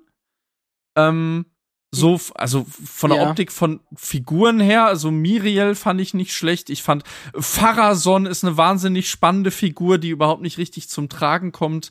Da versuchen sie Noch nicht. auch wieder einen auf Game of Thrones zu machen. Ja. Aber das wirkt halt auch wie Teaser für Ja. Staffel 2. Ne? Mhm. Richtig, richtig. Ähm, und dann haben sie da noch, äh, ja, weiß nicht, diesen, ach, diesen Filler-Plot um Earien und, und die Daddy-Issues von, von Isildur und Ja. naja, äh, wir, wir können es jetzt alles gar nicht so umreißen. ähm, es ist, äh, also ums, ums festzuhalten, für mich steckt die Serie so ein bisschen in der, in der Mittelmäßigkeit fest. Äh, es, es gibt manche Sachen, die haben mir gefallen, aber ja, äh, angesichts dieses Markennamens und des Budgets und der Ja. Erwartungshaltung ist mittelmäßig schon ja eine mittelschwere Enttäuschung irgendwo, ne? Genau. Also so vom, ich würde jetzt auch einfach noch mal ein Fazit abgeben, mhm. ähm, Ja, ja, sozusagen genau. zum Schluss kommt. Ähm, als Fan ist es eine große Enttäuschung. Ähm, in Anbetracht des Budgets ist es eine Enttäuschung, aber keine allzu große. Und ich glaube, als ähm, Betrachter einer Serie, ähm, der sozusagen kein Herr der Ringe-Background hat, ähm, ist es ähm, auch nicht das, was man sich vielleicht ähm, erhofft hat. Es ist kein Mut in der Serie, was Neues zu wagen. Es ist viel verschenktes Potenzial ähm, hinsichtlich Kernhandlungen, die sozusagen mit einem halben Satz verschwinden, hinsichtlich Nebenhandlungen oder nicht vorhandenen Handlungen, die aufgeblasen werden, ohne einen richtigen Sinn und Zweck. Ähm, Mhm. und ähm, ja, also mir erscheint tatsächlich das Mittelerde-Universum für eine Serie fast ungeeignet, ähm, aufgrund besagter Gründe hinsichtlich der Komplexität der, ähm, der, der, der Charaktere und der, der Welt und wie sie beschaffen ist. Und ähm, ja, und ich selber bin tatsächlich enttäuscht, äh, sozusagen ähm, viele Einblicke in Kulturen und sowas nicht gehabt zu haben. Und natürlich, dass die Zwerginnen keine Bärte tragen.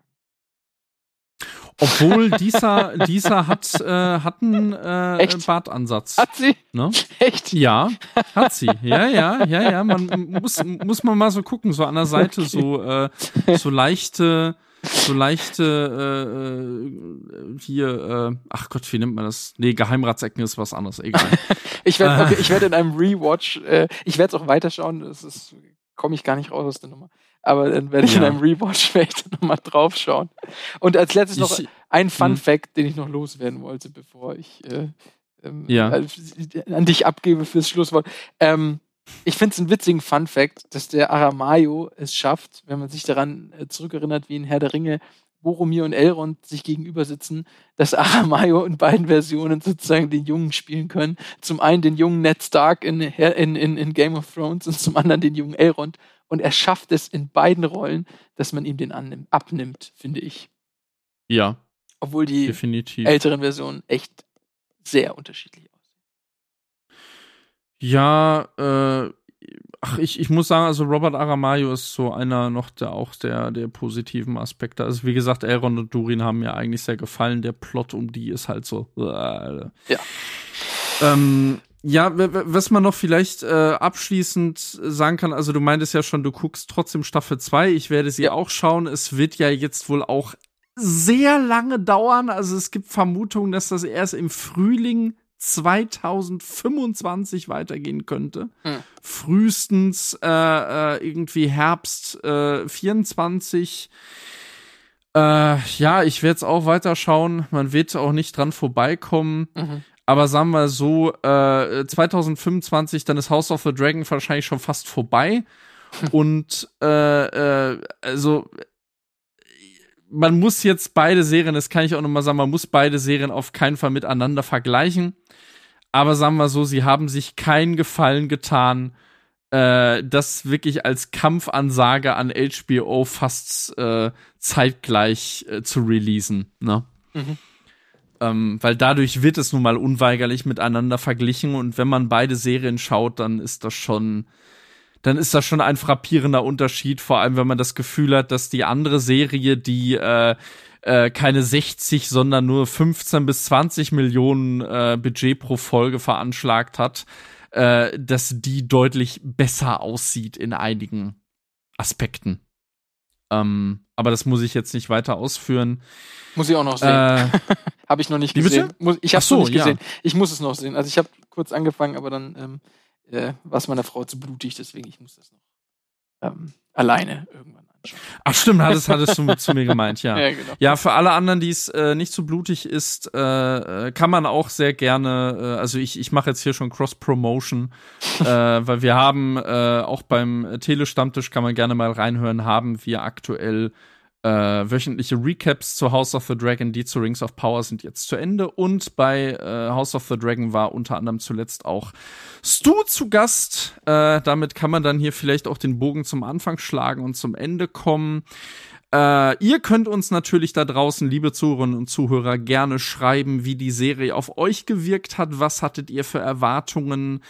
Wie haben die sich erfüllt oder nicht erfüllt, äh, was erwartet ihr euch noch von der Serie oder seid ihr eventuell komplett raus, kann ja auch sein, habe ich auch schon erlebt, dass Leute irgendwie so nach fünf Folgen gesagt haben, nö, ist nix mehr. Äh, lasst uns das gerne wissen äh, und ja, ansonsten äh, kann man noch darauf hinweisen, ihr findet äh, den Movie Break Podcast äh, so ziemlich überall, wo es Podcasts gibt. Äh, ja, und ansonsten bedanke ich mich recht herzlich, Max. Ja, danke. Äh, es war meine Freude, dieses, Dominik. ja, schönes, schönes Gastspiel. Genau. Äh, vielleicht in zwei Jahren nochmal, vielleicht dann weniger rantig, wer weiß. Hoffentlich. Äh, ja, ansonsten würde ich sagen, machen wir den Deckel drupp und äh, Stu und Thomas sind dann beim nächsten Mal wieder hier. Keine Sorge, aber äh, ja, wir kommen zurück und äh, ich würde sagen, damit verabschieden wir uns äh, ganz auf die elbische Art. Namarie.